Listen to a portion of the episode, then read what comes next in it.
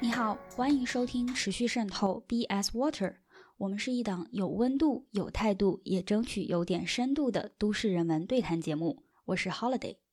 众所周知，这两个月因为奥密克戎的大规模爆发，身处上海的朋友们经历了一段非常艰难的时光。尤其是刚刚过去的四月，可以用“魔幻”两个字来形容。为什么用这个词呢？一是因为魔幻显示出一种和真实生活的对立，二是因为这两个字应该不会被屏蔽，不会给整个内容招来被删除之祸。我自己啊是四月底生日，很自然的会在这个月多一些对世界的观察和感知，也希望这是会带来好运的一个月。结果今年我自认为心理素质特别强的一个人。在看过这么多坊间真实记录，看到朋友们在朋友圈发声，甚至看到很多陌生人在社交媒体上的分享之后，我真的有点 emo。真的，即使我不是那个人在上海、钱在股市、干旅游业的天选之子，我的情绪也从未有过的受到宏观环境的影响，从质疑到愤怒，最后是深深的无力感。我没有资格说感同身受。但真的会有一种作为人类共同体中的一员，自然而然而产生的悲悯。同样的，这段时间我也被很多有趣中又带着心酸的段子，很多暖心的小故事治愈着。很多人因为这次隔离，才真正认识了隔壁的邻居。每栋楼、每个小区有了自己的微信群，大家在上面共享信息，互相帮忙。资源丰富、人脉广的朋友有了新的身份——团长。每天发挥着自己的沟通能力、协调能力以及数学能力，因为据说只有做对数学题的团长才能被餐厅优先派送。很难想象，二零二二年了，全球顶尖的超级城市会重返以物易物的时代，并且零度可口可乐站在了食物链的顶端。后来想想，其实也很有道理，毕竟它还有一个名字叫“肥宅快乐水”。而在这么艰难的条件下，最难得的便是快乐了吧？四月初，我在播客中发起了一个征集，向上海的朋友们隔空喊话：“你在上海还好吗？”之后，我收到了一些留言，虽然之前也有过顾虑，但我依然希望能和大家深入的沟通，勇敢的做成节目，呈现这个时代缺失的一些真实。在所有的回复中，有一个朋友的留言很特殊。他说他一直想做脱口秀演员，想用比较轻松的方式和我们讲讲最近发生在他身上的真事儿，以及他在疫情居家期间的一些观察。这给了我一个新思路。这段时间，正式的、非正式的媒体有许多深刻的分析和探讨。我们的心情是复杂的、沉重的。我们应该深思，应该保持严肃。应该向上溯源，但眼下从低落的情绪中恢复过来也很重要。正因为太苦了，所以我们更需要往生活里加点甜。本期我们邀请了之前曾做客过持续渗透的嘉宾唢呐，来和我们分享一下他的居家生活。好了，那我们热烈的欢迎一下唢呐。你叫我啥？唢呐呀。哎呦，唢呐，多么熟悉的名字！已经有一个多月没人这么叫过我了。我现在的名字叫一百一十五号六零四。一般来说，这种称呼你只有在监狱或者精神病院才能听到。我觉得也挺对的。我们现在的作息规律和生活状态也跟犯人和精神病患者没啥区别。哎，这个怎么说呢？就是你们从早到晚到底是一个怎么样的状态？可以跟我们介绍一下你的一天是怎么下来的吗？我的一天，哎，一把辛酸泪。我说给你听哈，嗯首先是晚上十二点，我们得趁着买菜软件货架上新，把第二天要抢的菜选好放购物车里。身为一个互联网公司的营销策划，我是真没想到，一个买菜的软件，它的 slogan 竟然可以是这里有菜。不然呢？特别简单粗暴呀！特别简单粗暴，而且还有什么文案比这四个字更能打动此刻在上海的小伙伴呢？对吧？这里有菜。哎，我突然想到了一个让你特别绝望的，就是售罄这两个字。对，确实是这样啊，就跟每天抢菜啊，就跟打仗一样。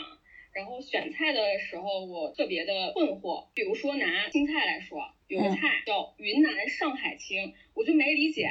这到底是给云南人吃的还是给上海人吃的？云南上海青哦，所以上海青就是油菜啊。你你这也解了我多年的疑惑了，我一直不知道上海青是什么。就是咱们东北那个油菜。还有比如说这个生菜，本地生菜跟崇明生菜有啥区别？崇明不是上海的吗？然后又想起来，小伙伴跟我说，上海是上海，崇明是崇明。再就是选这个蒜苔、蒜苗、蒜黄、蒜头和大蒜。你能想象到，就是同样的食材，在东北和在上海，它们所指代的物种是完全不一样的。这个时候就体现到了饮食的南北差异性。这个反正我也是到了广州之后发现，哎，好多东西就是同样的东西，但是叫差异特别的大。是越靠南方，它的这个蔬菜品种也越丰富嘛。但是到了现在这个时候，你这菜基本上就不用看什么品种了，抢到为王是吧？对，有什么我吃什么。然后有一次嘛，我早上五点多我醒了，我做了个梦，我梦到自己抢着菜了，还是绿叶的。醒来之后，我就真以为自己抢着菜了，然后我就反应过来，不对，好梦都是反的，是吧？反的，对。然后我就赶紧打开叮咚买菜，就这样疯狂的点击啊，就一顿操作猛如虎。我跟你说，平时吧，你得多练一下那个抢红包的手速，这时候能用上。好，首先你给我发个红包。真的好气，你知道吗？就气得睡不着了，睡不着我就刷刷朋友圈吧。你知道吗？就是隔离前六点钟到六点十五分这个时间发朋友圈的，一般都是跑步的、晨练的，对吧？居家隔离后这个点发朋友圈都是刚抢完菜的，能抢到菜的绝对是天选之。然后没有任何人能叫醒一个装睡的人，对吧？叮咚买菜可以，就叮咚买菜这个软件，它就不是用来让你能买到菜的。它存在的意义只是督促你早起。我这里要说一下哈，我们暂时没有收到叮咚买菜的这个广告费，但是如果有叮咚的那个伙伴听到这一期节目的话，是可以象征性的打点钱的啊，可以打赏。哎，据说爱迪生每晚只睡五个小时，我最近每晚也只睡五个小时。我和爱迪生之间的差距就是他醒来后不用抢菜。那你见过凌晨四点的 上海吗？抢菜人的世界你不懂。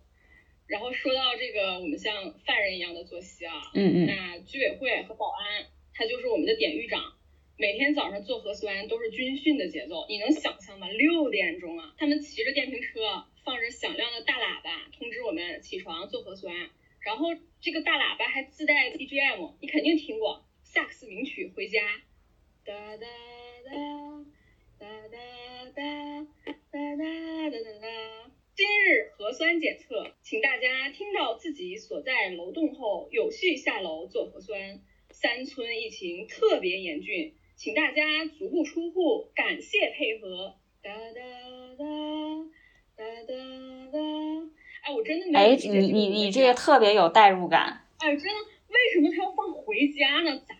你这个回家吧，其实他应该选择在你们做完核酸之后，就是从那个小区，然后做完核酸准备要回家的时候放这个，那这点儿就掐对了。对，就是你看做核酸之前谁没在家里？六点钟我们不回家，我们只想出家。真的，我就好久没离开过家门了。每天唯一放风的机会就是下楼做核酸。哎，说菜也没抢着，是吧？嗯嗯，然后这个大喇叭也特别洗脑，也睡不睡不了了，那就起来吧，就越想越气。你看菜没抢到，我还得再搭进去一顿早饭，本来菜就不够吃。然后接着没过多久，大喇叭就又响，幺幺五幺幺五下楼核酸，幺幺五幺幺五下楼核酸，就轮到轮到我们楼该去下楼做核酸了。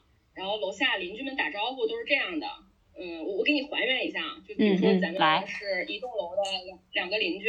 然后咱俩隔着两米远，互相问对方：六零三吃了吧？根本两零一抢到菜了吧？吃了吗？是这意思吧？对，就是六零三吃了吗？二零一你抢到菜了吗？哎，你看，就是阿拉上海就是时髦是吧？你做核酸都能给你做出一种运动会走方阵的仪式感。志愿者嘛，他举着一个一百一十五号楼的牌子，就像那个领队一样，然后大家排好队，间隔两米，依次往前走。走的时候，那那种气势啊，就好像是旁边有个主持人，拿着话筒。现在迎面走来的是一百一十五号楼核酸检测代表队，他们昂首挺胸，意气风发，迈着整齐的步伐向检测点大步前进。他们坚信今天将会是社区发放物资的一天。哎，说到这儿，就发物资这一块儿哈，就我之前听说了，就是你们发物资，好像是胡萝卜和土豆有点多到让人以后都不想吃了。哎呀，岂止是多到让人以后都不想吃啊！我们小区有一个邻居，他是养兔子的。有一天他在群里就问大家有没有团购兔子粮的，大家就很不解呀，说这么多胡萝卜不够你家兔子吃的吗？他来了句：“侧男，就别提了，他们家兔子都已经挑食，不想吃胡萝卜了。看着兔子的脑袋是瓦特了。然后每次做完核酸，我们小区肯定就有小洋人。哎，听说你们现在这个话就是都特别的，因为上海不是小洋楼特别多嘛，法租界的洋房特别多嘛。最开始就是听了很多人说小洋楼，小洋楼，我就想说怎么这么多上海普通人都能住小洋楼呢？后来我一看啊，阳性的阳啊。是这样的，然后我是九一年的嘛，属羊的。我现在都不说自己属羊，我就一提到羊，怕大家特别的敏感。哎，我记得有一天，你不是给我发一微信消息，你说应该把《飘》就是那个呃叫《乱世佳人》那本小说最后一句叫 Tomorrow is another day 嘛，然后你说应该改成 Tomorrow is another first day，然后当时我就想说，哎，你们不是天天都是核酸 day 嘛，哪来那么多 first day 呀？然后我就问你这 first day 什么意思？然后后来你给我解释了一下，我觉得这个你可以解释一下，你们这个算法怎么算 first day？是这样的，每个小区它的政策不一样。像我们小区，因为从四月一号开始正式封闭以来，每一天几乎都有小阳人嘛，所以就上海呃规定，如果你这个小区连续十四天，可能有一些小区是连续七天没有出现阳的话，你这个小区就会由封闭区变为。呃，应该是风控区还是防控区啊？反正这几个区我记不清楚。意思就是你可以下楼了，但是只能在小区里活动。但是就是因为每一天我们小区都有新增，都有小阳人。所以你这个每一天都是这十四天观察期的第一天，就 first day 是这么来的。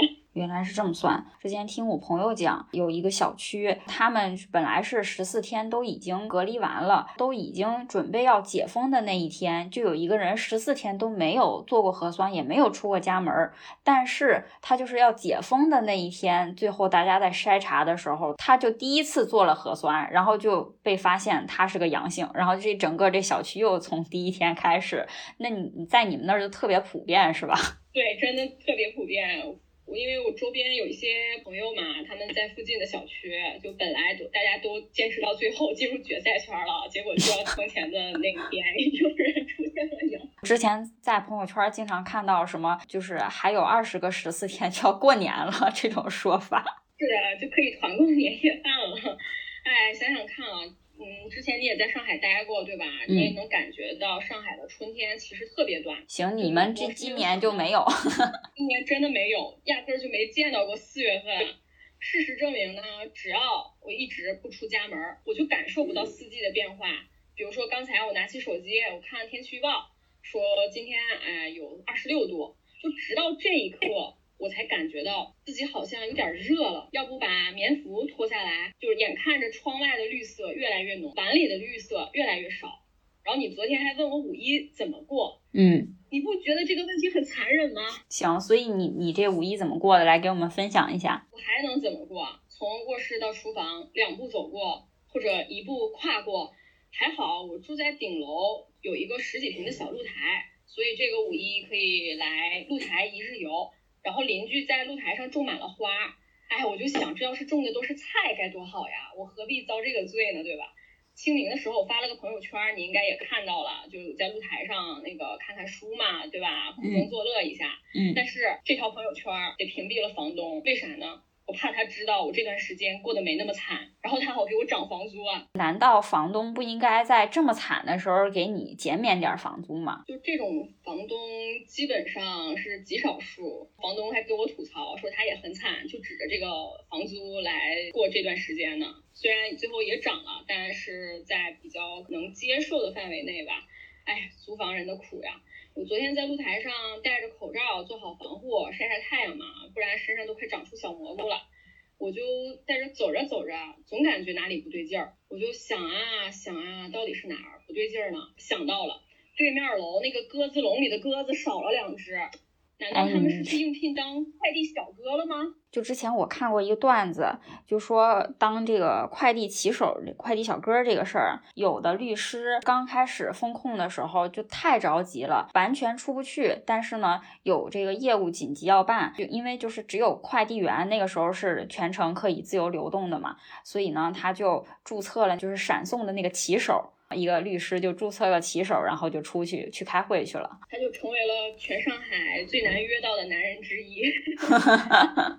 哎，所以你那鸽子后来是发现是真的少了吗？有一种不祥的预感。我我不知道他去哪儿了，然后我就问了一下那个隔壁六零三的大哥，我说你发没发现对面楼的鸽子少了？然后他就苦笑着说。要是再不发物资，估计明天还得少一只。行，这这跟我想一块儿去了，感觉鸽子可能变红烧的了。对，然后我们俩正聊着嘛，就聊到他五一怎么过，也挺愁的。然后这时候附近就传来了熟悉的声音：“倒车请注意，倒车请注意。”然后我们小区就沸腾了，那个群里面啊，大家就是说送物资的卡车正在开进来。呃，说到这里，我得给你提一下，就疫情期间我们小区。每一栋临街的房子，那都是 CIA 和军情六处。但凡我们三村或者周边有任何风吹草动，那都逃不过他们的火眼金睛啊。然后大家就在群里祈祷，说这次可千万别再发胡萝卜了呀，实在都吃不动了，连兔子都开始挑食了，好吧？嗯。哎，然后真的收到物资了，没多久，我跟室友就很兴奋的打开嘛，刚打开，那个笑容刚刚出现，就马上凝固了。这次终于没发胡萝卜和土豆，但是，嗯，他发了两盒咖喱，所以就是胡萝卜和土豆刚好吃完了，是吧？咖喱来了。对，所有人都是绞尽脑汁，好不容易吃完之前发的那一大批胡萝卜和土豆，就我们都以为自己在玉兔小区呢，然后现在收到了两 颗咖喱。哎，所以我突然想问一下，你们这胡萝卜和土豆就是研发了多少种做法？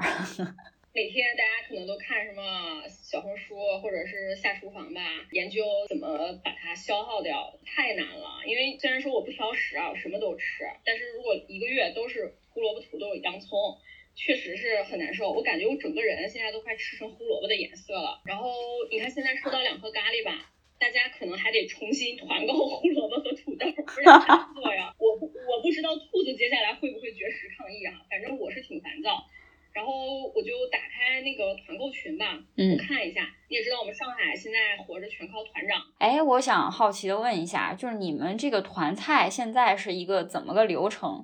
就我们是没怎么见过世面的人，可以给我们科普一下吗？是这样子啊，就是小区里面有一些有资源的这些业主呢，他们会联系这种能团购的渠道，比如说满几百份起送。他们联系好了之后，会把信息发到群里，大家就像接龙的形式一样去团。然后昨天发生一件事特别有意思，我看团购群的时候，团长说有个一百二十块钱的蔬菜盲盒可以团。你能想象过蔬菜有盲盒吗？就是你吃啥不是看你想吃啥，你靠命。然后盲盒里面唯一固定的三样食材就是胡萝卜、土豆和洋葱，其他的绿叶菜那都是惊喜。我看这个群里呢，大家在接龙，接龙的格式，团长说按照门牌号加姓名加食材的数量这种格式来接龙。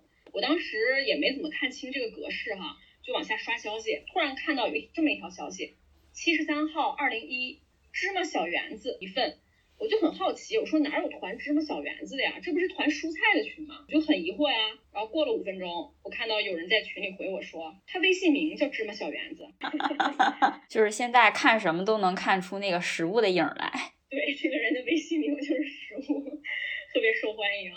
一转眼就到饭点了，我就看着桌子上那十几头大蒜和姜。我就发愁啊，这些是我们社区第二批发的物资，半个月前发过来的。你看这配比啊，十几头大蒜和姜，可能是把全上海的配料都发到我们小区来了。你说我中午炒个啥菜呢？哎，我跟你说啊，这个大蒜这个事儿，作为一个东北人。就是如果你家有烤箱的话，你烤大蒜吃也能当个菜。或者是我家如果有白糖和醋的话，我还能做个糖醋蒜，是吧？是。没有啊，因为之前我不怎么喜欢吃甜食，所以也没囤，就是只囤了一些呃基本的、经常用到的生活用品。然后最近每天的菜谱不是看你想吃啥，而是看你冰箱里还有啥，以及哪个菜要烂了。这个过于真实。我不仅喝了超过保质期三天的牛奶，我也吃到过距离上市日期还有两天的豆腐。你能想象吗？这都是我亲自吃到的。什么叫距离上市日期还有两天豆腐呀？比如说那个，就是这个豆腐它是五月二号要上市的，上市日期写五月二号。但实际上，我四月三十号就已经收到这个豆腐。哎呀妈呀，那平时我们吃到的豆腐好像 感觉不太安全呢。就还好，我还没事儿哈，现在就有啥吃啥。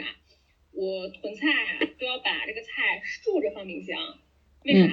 为了让它感觉自己还活着，向上生长。就它多活几天，我就能多活几天。我突然想到，现在是不是上海特别流行的一个事儿，就是水培蔬菜呀？就大家吃剩的这个菜根儿啊，还有烂掉的叶子啊，都不敢扔掉，就把它那个放在盆儿或者碗里面，加点水，让它水培。呃，我们家也试过，但是除了葱呢，其他的基本上没有长好。我之前囤的菜还比较多，那个时候物价也没有涨。然后我是拿到菜之后，哦，真的，我是从来没有如此的重视过一个蔬菜呀，把它先打开，然后用厨房的纸巾把上面的水吸干。吸干之后呢，再用厨房用纸或者是那个洁面巾，就我早上 洗过脸之后的洁面巾，我是没有扔掉，晾干，晾干了之后包蔬菜用，包起来之后呢，尤其是根部一定要缠好，包好了再用保鲜膜再裹一层，然后再把它竖着放冰箱。就是我对待它的态度特别特别的虔诚。哎，你用洁面巾这个事儿，我突然觉得这好像你在跟那蔬菜说，你给我好好长啊，我这给你脸了。对，真的是这种感觉，给你点脸。没办法，就是才一周的时间吧，用这种方式去存蔬菜，青菜还是黄了，土豆呢在外面还是发芽了，西红柿也长斑了。蔬菜的一生本来就很短暂，奈何他们还是选择走捷径。然后饭点儿嘛，我就拿出一节，不是一颗哦，是一节快要烂掉的油麦菜，省着点吃，配着三头大蒜，我炒了一盘。蒜蓉、蒜蓉、蒜蓉油麦菜，哈哈！我突然想到，就是之前咱们吃那个蒜蓉扇贝，就是里面的那个粉丝和蒜蓉其实是比那个扇贝肉要多的。你这个油麦菜现在也变成扇贝了，对，就是一大片白中带着一点点绿。然后最近大家的饮食习惯也特别健康，能想象到，吃不到垃圾食品啊，嗯，没这个机会去吃。有的人开始少油少盐了。因为他家的洗洁精已经兑过三次水了。有的人吃饭只敢吃七分饱，因为他家卫生纸只剩两卷了。四季豆没法陪我走过四季，但是奥密克戎可以。我我其实想问一个可能有点扎心的问题啊，就是虽然说这个疫情 这么严峻，我知道就是挺多人过得非常非常辛苦啊，但是就是这个疫情期间有没有稍微有那么一丢丢好事儿发生呢？一丢丢好事儿，我想一下，我家楼下的小卖部本来就要倒闭了，然后疫情让它起死回生了，老板也没想到自己有一天能成为整个三村的希望啊，小区的希望哈。然后还有的好事儿就是，当可口可乐站在食物链最顶端。取代黄金成为了一般等价物。你可能听说过，在上海现在可乐是万能的，对吧？百事可乐换不到什么，但是可口可乐它一定换到任何你想要的东西。嗯嗯。就这个时候呢，我也收到了公司发的物资，感谢我司。于是我拥有了人生第一支迪奥和娇兰的护肤品小样。这护肤品不是我司发的，就是邻居换的吗？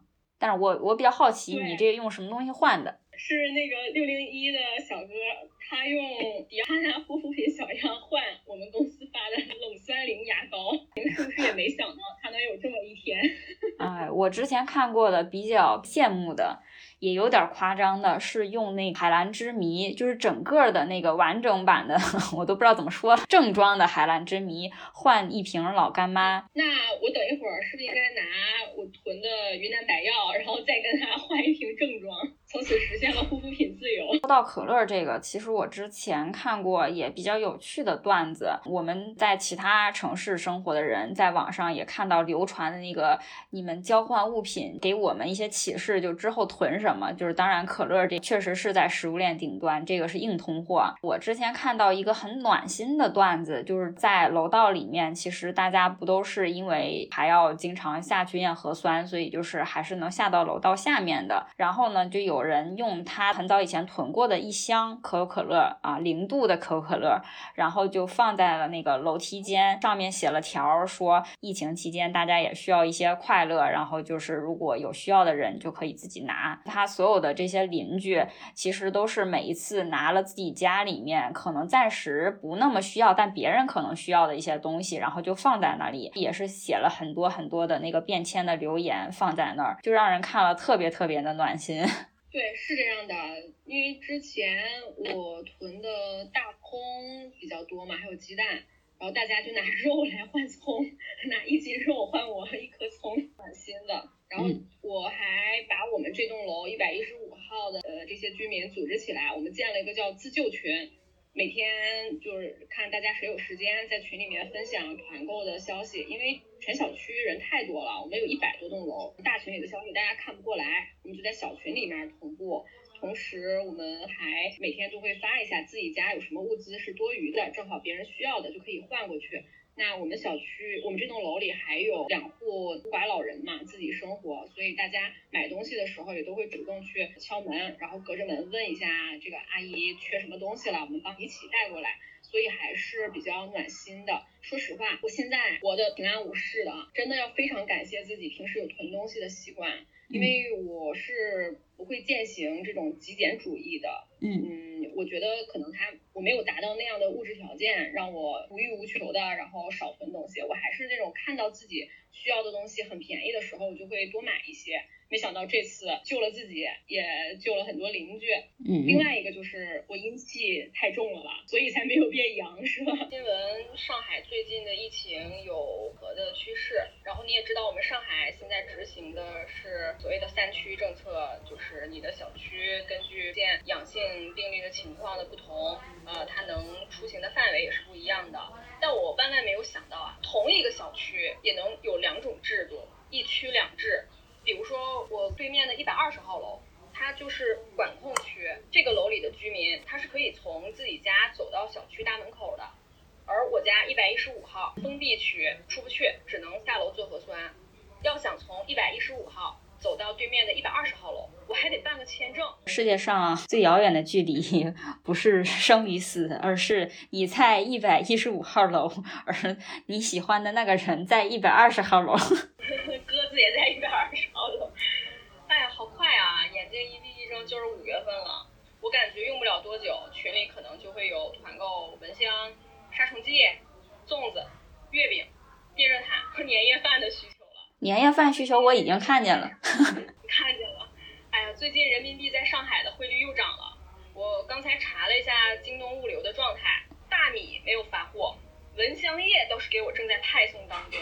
这是什么逻辑啊？就大数据是吧？一分析说，你看这个一百一十五号六零四，哎，最近买的都是蔬菜，没有肉，那可不行。咱把蚊香液先给他发了吧，正好给他加个荤菜，就着他家剩的十几头大蒜和姜去去腥，对吧？人要是倒霉吧，喝凉水都塞牙。嗯，我跟你说过吧，我家热水器坏了。对，说一说你这个是怎么怎么连续这么多天没有人修热水器的情况下，然后怎么去邻居家洗澡的？我家的淋浴间现在就像个储藏间，它不能洗澡呀。然后热水器除了不出热水，别的毛病都没有。所以每天晚上我和室友就得去隔壁的六零三或者是六零一这两个五 A 级澡堂子去打卡报道。特别特别感谢邻居的收留之恩，没有任何人比他俩更关心我和室友的健康状况。万一我和室友谁体温正常、精神失常、核酸异常的话，我们整个六楼就得遭灭顶之灾。我们俩就是提着洗漱用品，然后穿着拖鞋，拿着钥匙，而且钥匙又是用那个电话线那种穿起来的嘛，真的就像东北澡堂子给你拿个号牌一样。行，有画面感了。哎，我我特别特别渴望解封，因为只有解封了，才能有人上门给我维修热水器，对吧？嗯嗯。害怕解封，特别怕。这怎么说呢？这一个多月以来，每天在家里，我的下半身都快萎缩了。我担心上海社会面清零之后，我自己不适应社会了。接下来呢，我这么不喜欢的，除了居家办公、核酸，还有抢菜这种三点没有线的生活外，我得练习一下如何走出家门。然后为迟早会到来的解封做准备吧。其实我我觉得就是你刚才说这个担心自己不适应社会的这个问题呢，基本上不太存在。因为你想啊，其实不适应的不是你一个人，只要大家都不适应，你就没有问题。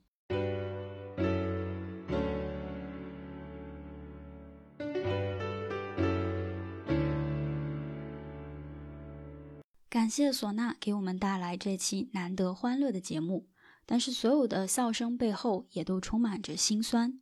最近上海每日新增的阳性病例正逐渐下降，物资发放情况得到了一定的改善，一些弱势群体也得到了相应的关注。当然，这还不够，这还远远不够，但至少我们能看到情况开始慢慢变好，也给了我们很多信心去克服各种各样的困难。相信经过这次劫后余生，每一位亲历者都会对生命、对生活有新的感受，社会各界也会吸取教训，未来逐一攻克通过这次疫情暴露出来的问题，让整座城市重新甚至更好的运转起来。我一直相信，跌到谷底或许不是坏事，因为这是反弹的开始。希望每一个在听这期节目的听众，无论你在不在上海。都能收获一点点快乐和力量，为上海的朋友加油！希望上海能在六一前解封，也为每一个深受疫情影响的人，为我们自己加油吧！夏天来了，一切都会好的。你现在收听的是持续渗透 BS Water，这是一档多人共创的对话式播客，每一期都会为大家带来一个主题的探讨。除了目前的核心成员，我们也在持续招募志愿者和对谈嘉宾。无论你是对制作播客感兴趣，还是想要通过播客讲述你的故事，让更多人了解你的城市，都欢迎你通过留言与我们联系，获取更详细的参与方式。另外，你在上海还好吗？这个征集仍在继续，欢迎大家踊跃来稿，讲述你的故事。好了，持续渗透 BS Water，感谢你的收听，我们下一期再见。